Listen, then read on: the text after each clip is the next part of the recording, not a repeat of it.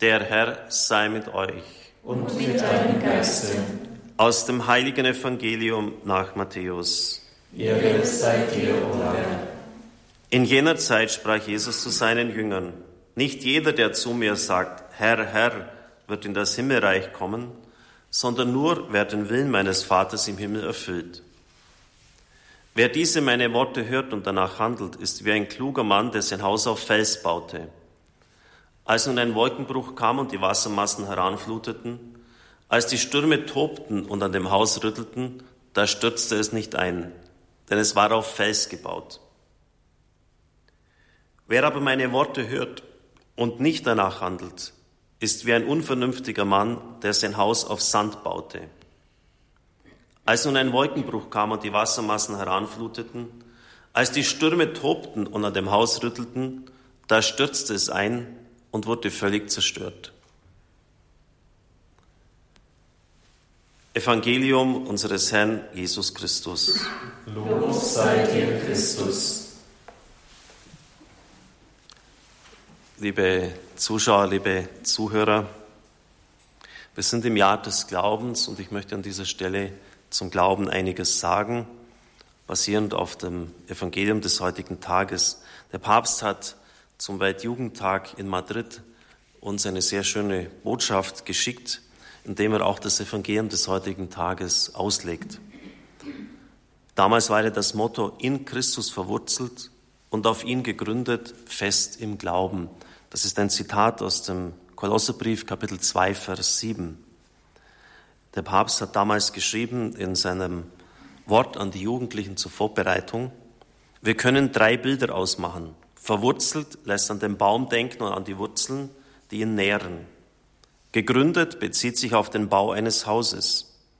Fest verweist auf die Zunahme der körperlichen oder moralischen Stärke. Es sind sehr aussagekräftige Bilder. Bevor ich sie kommentiere, möchte ich nur darauf hinweisen, dass die drei Begriffe im Originaltext vom grammatischen Gesichtspunkt her passiver sind. Das bedeutet, dass Christus selbst die Initiative ergreift, die Gläubigen zu verwurzeln, zu gründen und festzumachen. Das erste Bild ist das des Baumes, der fest in den Boden eingepflanzt ist durch die Wurzeln, die ihm Stabilität geben und ihn nähren. Ohne Wurzeln würde er vom Wind fortgerissen werden und sterben. Was sind unsere Wurzeln? Natürlich die Eltern, die Familie und die Kultur unseres Landes. Sie sind ein sehr wichtiger Bestandteil unserer Identität. Die Bibel offenbart noch einen weiteren. Der Prophet Jeremia schreibt, Gesegnet der Mann, der auf den Herrn sich verlässt und dessen Hoffnung der Herr ist. Er ist wie ein Baum, der am Wasser gepflanzt ist und am Bach seine Wurzeln ausstreckt. Er hat nichts zu fürchten, wenn Hitze kommt. Seine Blätter bleiben grün. Auch in einem trockenen Jahr ist er ohne Sorge. Unablässig bringt er seine Früchte. Die Wurzeln auszustrecken bedeutet für den Propheten sein Vertrauen auf Gott zu setzen. Aus ihm schöpfen wir unser Leben. Ohne ihn können wir nicht wirklich leben, da Gott uns das ewige Leben gegeben hat. Und dieses Leben ist in seinem Sohn. Jesus selbst offenbart sich als unser Leben. Daher ist der christliche Glaube nicht nur das Glauben an Wahrheiten, sondern ist vor allem eine persönliche Beziehung zu Jesus Christus. Er ist die Begegnung mit dem Sohn Gottes, die dem ganzen Leben eine neue Dynamik verleiht. Wenn wir eine persönliche Beziehung zu ihm knüpfen, dann offenbart uns Christus unsere Identität. Und in seiner Freundschaft wächst das Leben und wird in Fülle verwirklicht. In der Jugend gibt es einen Augenblick, in dem jeder von uns sich fragt, welchen Sinn hat mein Leben? Welches Ziel, welche Richtung soll ich ihm geben? Das ist eine grundlegende Phase, die innere Unruhe hervorrufen kann, die manchmal auch lange anhält. Man denkt darüber nach, welchen Beruf man ergreifen, welche gesellschaftlichen Beziehungen man knüpfen, welche Zuneigungen man entwickeln soll. Ich denke bei dieser Szene an meine eigene Jugend zurück. Irgendwie hatte ich früh immer gewusst, dass der Herr mich als Priester haben will. Aber als ich dann nach dem Krieg im Seminar und der Universität auf dem Weg dahin war, musste ich doch diese Gewissheit neu erringen, musste ich mich fragen, ist es wirklich mein Weg? Ist es wirklich der Wille des Herrn für mich? Bin ich fähig, ein Leben lang ihm die Treue zu halten und ganz für ihn, für seinen Dienst da zu sein? Die Entscheidung dafür muss auch erlitten werden. Anders geht es nicht. Aber dann kam doch das Wissen, es ist gut so. Ja, der Herr will mich. Und dann gibt er mir auch die Kraft dazu.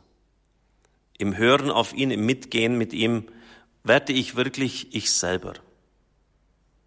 Nicht die Erfüllung meiner eigenen Wünsche zählt, sondern sein Wille. Dann wird das Leben richtig.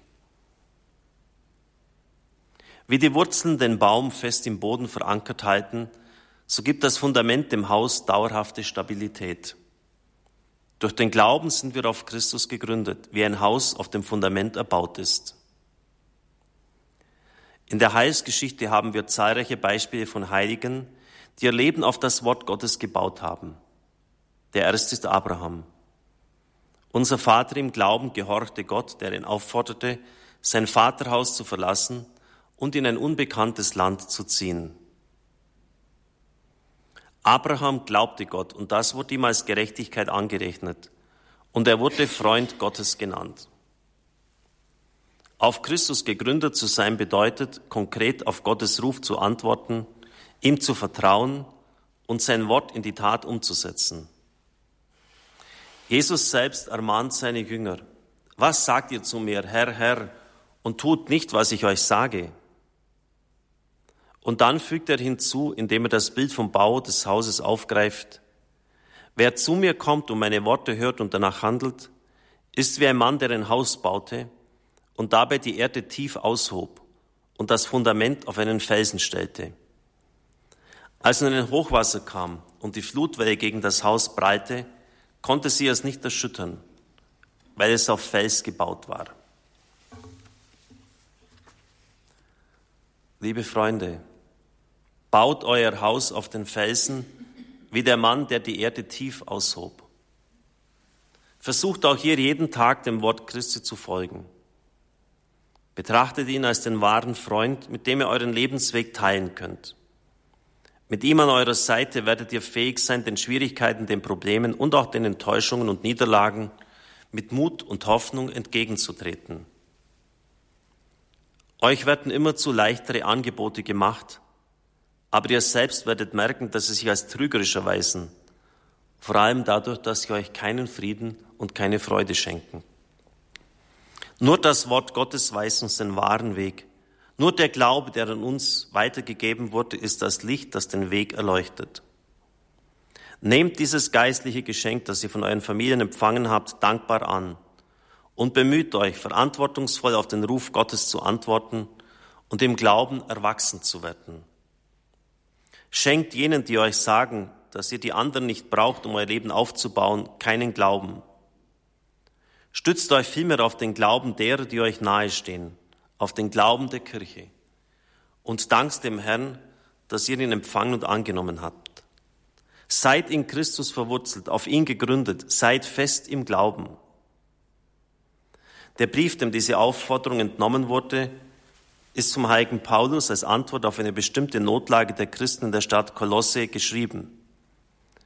Die Gemeinde dort war nämlich vom Einfluss gewisser kultureller Tendenzen der damaligen Zeit bedroht und brachte manche Gläubigen vom Evangelium weg.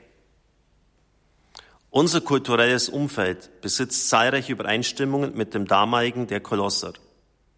Es gibt eine starke laizistische Denkströmung, die Gott aus dem Leben der Menschen und der Gesellschaft ausgrenzen will indem sie ein Paradies ohne ihn in Aussicht stellt und herauszustellen versucht.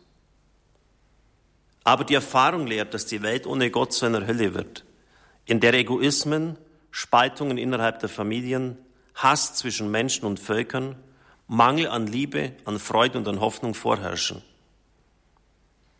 Wo Menschen und Völker dagegen die Gegenwart Gottes annehmen, ihnen der Wahrheit anbeten und auf seine Stimme hören, wird die Zivilisation der Liebe konkret aufgebaut in der jeder in seiner Würde geachtet wird. Dort wächst die Gemeinschaft mit den Früchten, die sie hervorbringt. Es gibt jedoch Christen, die sich von der laizistischen Denkweise verführen lassen oder von religiösen Strömungen angezogen werden, die vom Glauben an Christus wegführen. Andere haben, ohne diesen Lockrufen zu folgen, einfach ihren Glauben erkalten lassen, was zwangsläufig negative Folgen auf sittlicher Ebene nach sich zieht. Der Apostel Paulus ruft den Brüdern, die von Ideen angesteckt worden sind, die dem Evangelium fremd sind, die Kraft des gestorbenen und auferstandenen Christus in Erinnerung. Dieses Geheimnis ist das Fundament unseres Lebens, der Mittelpunkt des christlichen Glaubens. Alle Philosophien, die es verschmähen und als Torheit betrachtet werden, als Betorheit betrachten, offenbaren ihre Grenzen angesichts der großen Fragen, die im Herzen des Menschen wohnen. Deshalb möchte auch ich euch als Nachfolger des Apostels Petrus im Glauben stärken. Wir glauben fest daran, dass Jesus Christus sich am Kreuz hingegeben hat, um uns seine Liebe zu schenken. In seinem Leiden hat er unser Leid getragen, unsere Sünden auf sich genommen uns Vergebung erlangt und mit Gott dem Vater versöhnt und uns den Weg zum ewigen Leben geöffnet.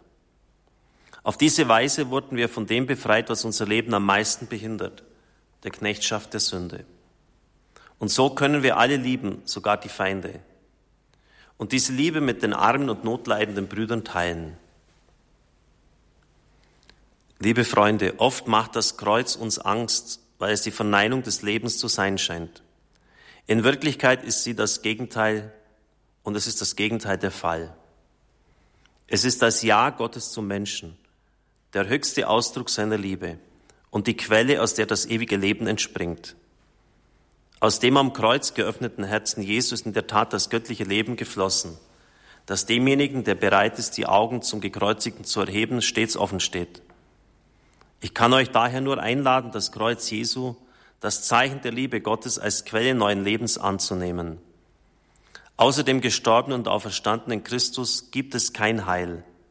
Nur er kann die Welt vom Bösen befreien und das Reich der Gerechtigkeit, des Friedens und der Liebe wachsen lassen, nach dem wir alle streben. Soweit diese Worte des Papstes, die sehr gut zum Jahr des Glaubens passen. Er hat das Zitat aus dem Kolosserbrief ausgelegt, in Christus verwurzelt, auf ihn gegründet, das Bild des Hausbaus, Gründung, fest im Glauben. Und wie sehr braucht die Kirche, wie sehr braucht unsere Gesellschaft Männer und Frauen, die das sichtbar umsetzen, an denen man ablesen kann, was christlicher Glaube wirklich bedeutet. Amen.